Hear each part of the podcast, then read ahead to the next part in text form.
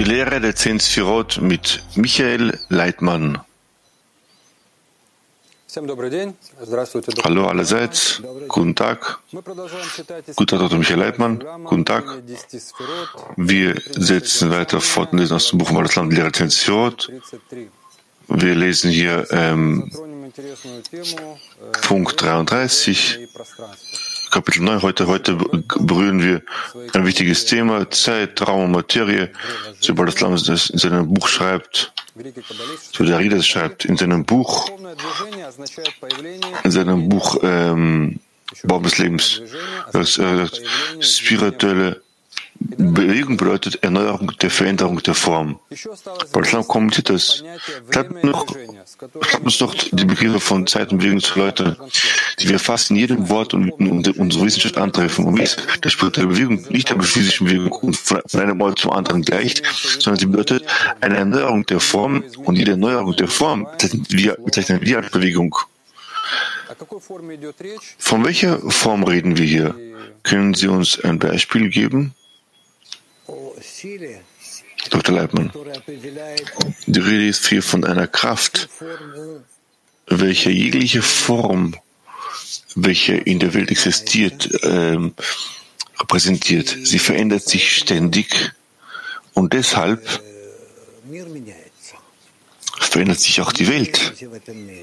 Wir verändern uns in dieser Welt. Wie das passiert und geschieht, das ist fast unmöglich, das zu erklären, weil es verändert sich jenes, jene Art der Materie, weil die Materie ist nicht physisch, sie ist spirituell. Es verändert sich das Verlangen in dieser Materie, wie als, als Basis für, der, für ihre Existenz. Es ändert sich hier der Gedanke, der Zweck, das Ziel dieser Materie. Deshalb fühlen wir nur ihre Auswirkungen. Moderator, vielleicht ich noch etwas weiter. Braslam stellt weiter, dass denn, denn solche Erneuerung als Veränderung der Form, die in einem spirituellen Objekt auftritt, im Unterschied zu allgemeinen Eigenschaften, die es zuvor in diesem spirituellen Objekt gab, bedeutet, dass sie sich abspaltete und es und von diesem spirituellen Objekt entfernte und dabei, dabei einen eigenen Namen über den eigenen Linken enthielt. Dadurch gleicht sie vollkommen einem materiellen Wesen vor dem ein bestimmter Teil abtrennt, verschiebt sie und an einen anderen Ort bewegt und daher wird die Erneuerung der Form als Bewegung bezeichnet. Zu welchem Zweck hat der Schöpfer diesen Raum und die Fähigkeit geschaffen, sich zu bewegen zu geschaffen? Wenn die Veränderungen die Korrektur innerhalb des Flangens eines Menschen stattfinden, warum wird also eine solche Realität schaffen, in der wir uns alle wie Avatare bewegen? Die Korrektur ist darin. Das bleibt man eine Kraft, in der wir existieren, jene Kraft, welche in sich alles Existierende zusammenhält, allmählich immer mehr diese Kraft verändert, von Stufe zu Stufe, von Stadium zu Stadium. Moderator, in unserer Welt verstehe ich, es gibt ein Objekt. Das Objekt kann sich äh, physisch äh, von einem Ort äh, entfernen. Das ist, das, ist, das ist, die Bewegung. Hier redet er von spiritueller Bewegung. Wenn der Mensch spirituell entwickelt, das ist, das, also das ist seine Form verändert, von einer Form in eine andere Form. Welche verändert sich im Inneren? Man im Inneren des Objekts seine Veränderung, seine Veränderung, das Wesen seiner Existenz, seine Absicht, seine Verlangen, seine Absicht, seine Eigenschaft, all das verändert sich allmählich, all das formatiert sich, denn das alles in der Natur im Prinzip Veränderung unterliegt. Und deshalb sprechen wir davon, dass sich alles verändert. Oder das heißt, wir reden nicht vom Verlangen dieser Welt. Die Verlangen dieser Welt verändern sich nicht. Auf diese verändern sich auch und diese verändern sich auch aber sehr langsam. Moderator. Und in der Spiritualität in mir wacht ein Verlangen, einen Kontakt mit einer höheren Kraft und dieses verändert sich. Das heißt, ich habe mich weiter bewegt, ich habe mich dieser Kraft angenähert. Das heißt, Das heißt, die, diese Annäherung ist immer weiter oder näher ähm, in Bezug zu dieser höheren Kraft. Und weiter verstehe ich, dass wir es vielleicht nicht erklären können. Jemand, der sich nicht darin befindet, wie kann man das erklären? Was heißt es, näher oder weiter entfernt zu sein? Rav, äh, man eine Gleichung oder Angleichung oder Unterschiedlichkeit der Form. Das heißt, er sagt der Moderator, durchleitet man, ist die höhere Kraft. Wenn wir diese höhere Kraft uns mehr und mehr öffnen, so nähern wir uns dieser Kraft. Wir äh, erschaffen verschiedene Eigenschaften. Und dann können wir untersuchen, welchen wir, wie sehr wir diesen Eigenschaften äh, angeglichen sind oder sehr wir nah, ihnen nahe sind oder von ihnen entfernt sind. Aber trotzdem, mit welchem Ziel hat ja, der Schöpfer, äh, zu welchem Zweck hat dieser, diesen Raum und die Fähigkeit, sich darin zu bewegen, schaffen, eine Veränderung in der Kultur innerhalb des Langes eines Menschen stattfinden? Warum wird also eine solche Realität geschaffen, in der, in, in, der, in, der, in der wir uns als Avatar in Körper bewegen können, welche Kultur ist darin? Ich glaube, stimmt überhaupt, das existiert nicht. Und da trotzdem, aber der Schöpfer der Natur hat nicht einfach so Dinge erschaffen, zu, zu, zu einem Zweck Gutes doch erschaffen. Da glaubt man dann wieder daraus lernen, aus den niederen Stufen der, der Natur wir aufsteigen können auf höheren Stufen der Natur. Wir sehen auch unsere Entwicklung, auch in der technischen Entwicklung, wie sehr wir uns weiterentwickelt haben. Und wir anfangen bereits auf mehr feineren Arten, auf höheren Stufen mit höheren Eigenschaften der Natur zu arbeiten. Moderator, aber was gibt mir das? Dann ich dieses im Raum und habe 20 Meter von einem Ort zum anderen Ort bewegt.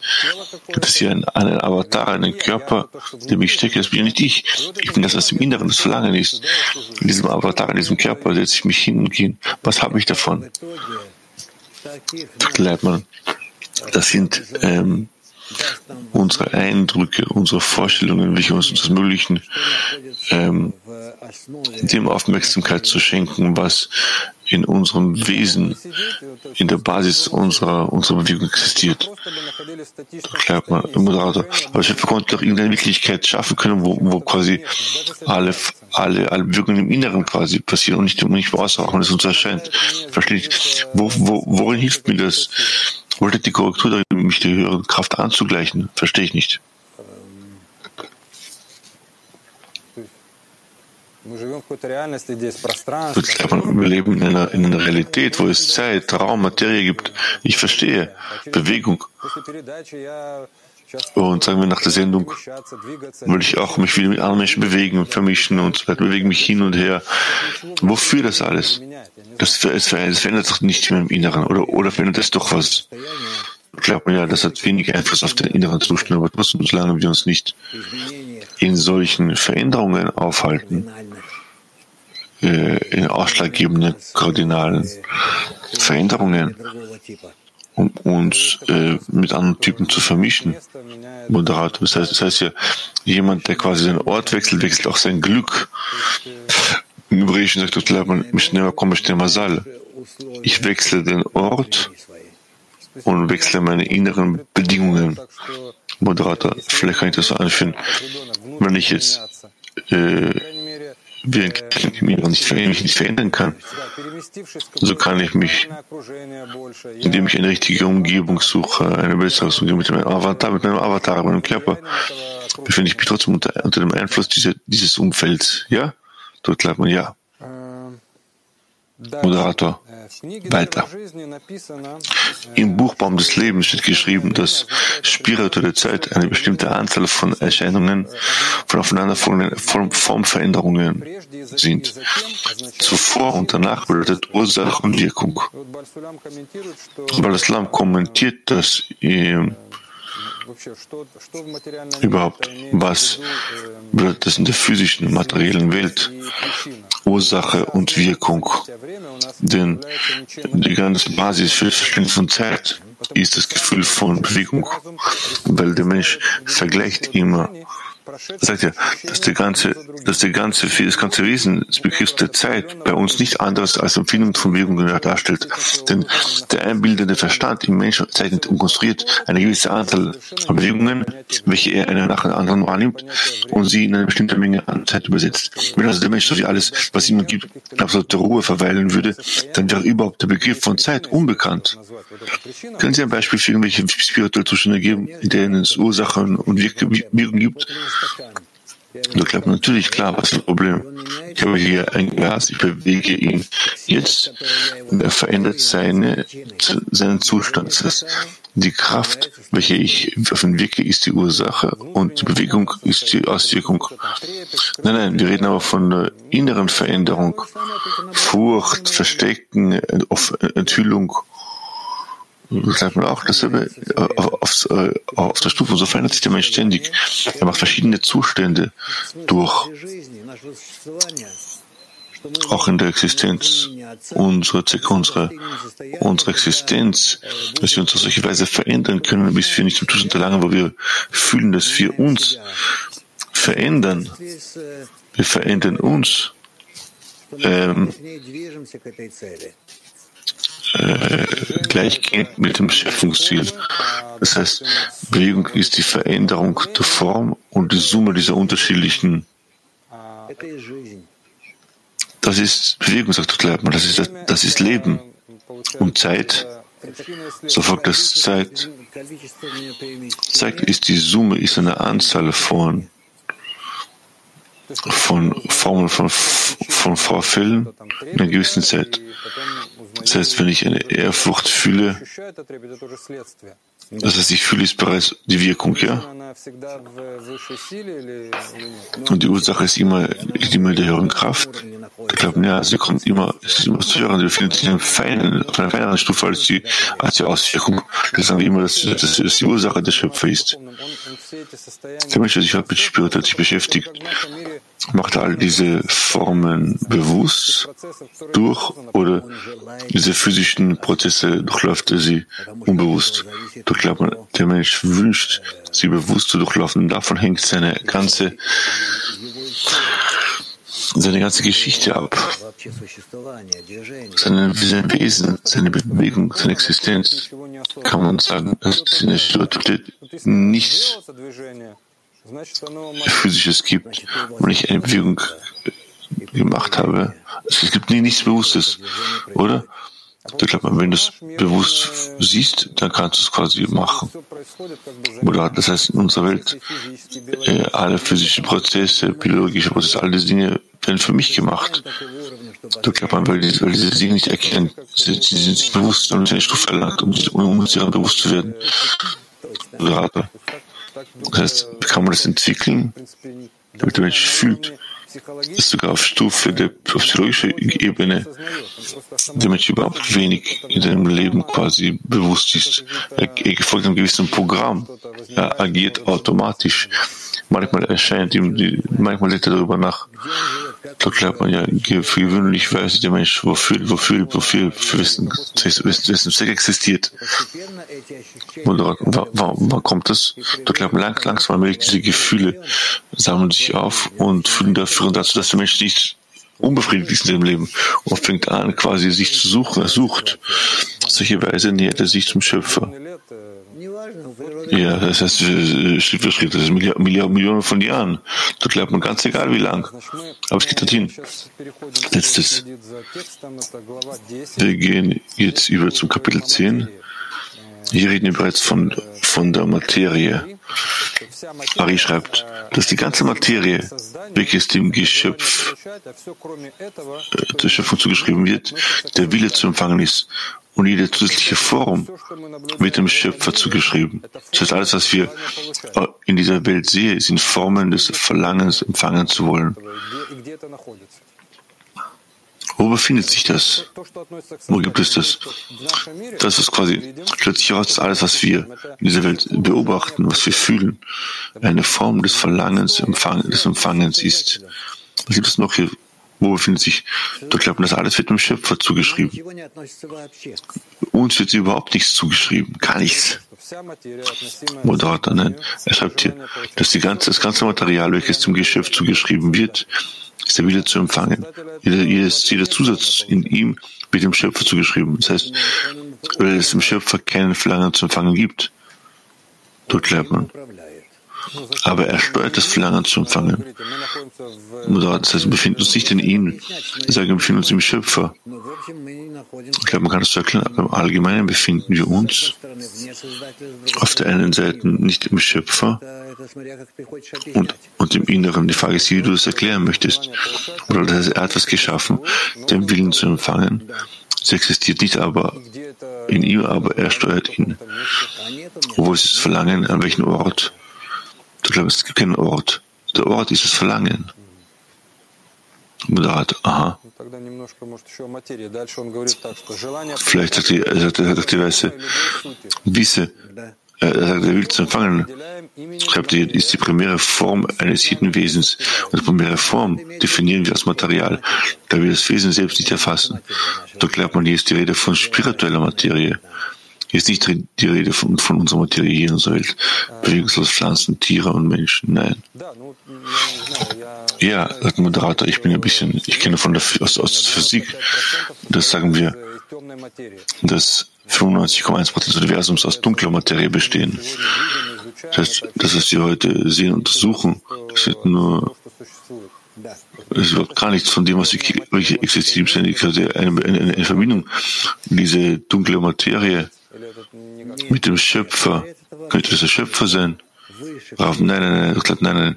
Der Schöpfer befindet sich überhaupt über diese ganze Materie, über sämtliche Materie. Er ist das Wesen, die Essenz. Die Materie selbst hat mit dem, äh, mit dem Erschaffer nichts zu tun. Der Erschaffer ist jener, der quasi die Materie erschafft. Aber wir reden von Materie, also das ist das Verlangen zu empfangen. Glaubt man ja, die Essenz der Materie ist das Verlangen zu empfangen zu wollen. Solcherweise hat sie der Schöpfer geschaffen. Und trotzdem, diese Beweise für die Existenz dunkler Materie existieren nicht, aber viele Querverbindungen, Verbindungen dazu. So glaubt man, die Mehrheit unserer, unseres Wissens des Universums ist, liegt auf kosmisch, kosmischen Untersuchungen, Prüfungen und Ergebnissen. Das ist deshalb, weil wir nicht auf quasi auf der Stufe befinden, die wir untersuchen. Trotzdem, Struktur der Materie kennen wir. Es sind Atome, die bestehen, äh, Atome bestehen aus Kernen, die Protonen und Neutronen enthalten und, äh, und, äh, und aus einer Elektronenwolke, Wolke, Elektronen bewegen sich ständig um, um Kern herum, während sich Protonen und Neutronen innerhalb des Kerns bewegen. Wie ist die Struktur von spiritueller, geistiger Materie zu verstehen? Können Sie es bitte uns quasi äh, äh, erklären? Ja, das kann man erklären. Das ist Verlangen, da bleibt man, was, was sind Elektronen, Protonen und so weiter. Dort bleibt man. Das Verlangen existiert für sich. Sie wurde, das Verlangen wurde vom Schöpfer geschaffen. Deswegen gibt es hier keine anderen Fragen mehr dazu. Darüber, was es ist. Das Verlangen. Das Verlangen selbst, welches in der Natur existiert. Die ganze Natur besteht aus diesem Verlangen. Und dieses Verlangen, das Verlangen einzig und allein, sich zu erfüllen, sich mit dem zu erfüllen, was nicht in einem existiert. Das ist das Verlangen zu empfangen. Und außerdem ist das Verlangen zu geben, zu erfüllen, zu bewegen. Aus diesem zwei Verlangen besteht alles Existierende. Moderator, er will sagen, aber dort ist das ganze, das die ganze das Universum aus Materie besteht. Atome bestehen und aus Kernen. Aber die Physiker sagen, dass, dass Atome, Moleküle und so weiter, glauben, das ist das, was wir fühlen. Wir fühlen die Materie auf solche Weise. In Bezug zu uns erscheint sie so. Aber woraus besteht das spirituelle Verlangen? Ich glaube, das spirituelle Verlangen ist das Verlangen, empfangen zu wollen, etwas zu wünschen. Kann man sagen, dass man das bestimmt, sich noch weiter aufteilt, eine Struktur? Da glaubt man ja, das Verlangen besteht aus zehn Sphirot. Das heißt, die teilen sich auch auf in verschiedene weitere Formen, ja. Mutter, das ist aber die Struktur. Zehn Sphirot ist das Verlangen. Das heißt im Prinzip, das ist jetzt Lernen. Die Lehre der zehn wir lernen hier die Struktur unseres Verlangens. Unseres Verlangens oder des Verlangens des, des Gemeinde, des ganzen Universums, lernt man des gesamten Universums, nicht des materiellen Universums, sondern des spirituellen Universums. Und trotzdem, diese, diese ganzen Gesetze, wenn wir diese Struktur lernen, können, können wir verstehen, wo sich, wo, wo sich überhaupt, wie wir überhaupt alle spirituellen Welten aufhalten. Man natürlich klar, Form von Analogie. Moderator, letzte Frage. In der heutigen modernen Physik haben Sie drei Arten von Geschehnissen von Materien. Substanz, besteht aus gleichen Atome, Moleküle, Feld und, und dunkle Materie. Welche Arten von Verlangen gibt es hier und welche Arten von Formen in der Spiritualität? Dort man, das Verlangen empfangen zu wollen. Das ist es, was wir in uns immer mehr enthüllen. Und mehr können wir nicht erlangen. Oder aber dieses Verlangen zu empfangen teilt sich auch wahrscheinlich in verschiedene hunderte, tausende Teile aufteilen. Du glaubst, du kannst aber sagen, einfach nur Verlangen zu empfangen. Dann soll sehen wir, dass es hier existiert. Es gibt hier doch die Materie, die Substanz und es gibt doch das Feld. Das sind unterschiedliche Material, Materialien. Ich glaube, das, sind, das ist dieselbe Kraft auf verschiedenen Stufen, welches erscheint. Auch in der Spiritualität gibt es hier das Verlangen und erscheint auf andere Weise. Letzte Frage aus Sicht der Kabbalah. Was ist primär das Materie, die Materie oder, die, oder das Bewusstsein? Dort glauben natürlich das Bewusstsein. Die Frage ist nur die, was für ein Bewusstsein?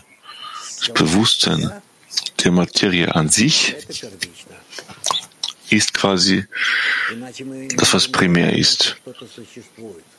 Ansonsten kann man nicht, kann man nicht sagen, dass es, es existiert. Wir können über etwas reden, was existiert, wenn wir es selbst auch erfassen, wenn es uns bewusst ist. Moderat nochmal für alle, die, für alle, die mit uns hier lernen. Wir reden darüber, dass wir lesen, wir lesen, wir lesen quasi äh, Kapitel 10 wie aus dem Buch der Lehrer der welcher Bala Sulam geschrieben hat. Das ist ein Kommentar zum Buch, welches uns geschrieben wurde vom antiken Kabbalisten Arizal zum Baum des Lebens. Und hier ist die Frage, Warum war es überhaupt Ari und dann auch Barasulam wichtig, solche Texte zu verfassen, solche Dinge über Raum, Zeit, Bewegung, auch in der Zeit überhaupt? Man, in der Zeit hat man bereits begonnen, diese Dinge zu, zu enthüllen. Wie weißt du, Newton, Leibniz, Galileo, die ganzen Dinge, sie haben sich mehr und mehr diesen Dingen angenähert. Warum, warum, warum, warum die sind überhaupt nicht wichtig, Newton und andere? Ich sage das nur deshalb, weil die Menschheit bereits äh, äh, zu einem Zustand gelangt ist, an dem man bereits in diese Dinge immer mehr und mehr diese Anhaltspunkte etwas mehr und mehr intuitiv für die Menschen verständlich sein konnten. Moderator, sie haben bereits für diese Generation geschrieben, die Bücher, existierten, bereits für die zukünftige Generation und andere vorige, vorige Kabbalisten haben das in Form von Erzählungen und Legenden quasi erzählt. Das heißt, die Sprache hat sich verändert. Heute lesen wir diese Dinge wie, wie in Form von Physik. Vorher war das nicht so. Du glaubst, damals war das eine andere Form der Erklärung. Welche eine selber erklärt, aber das ist nur eine andere Form. Moderator, da vielen Dank, der Lehrer Zensurot. Bis zum nächsten Treffen. Danke.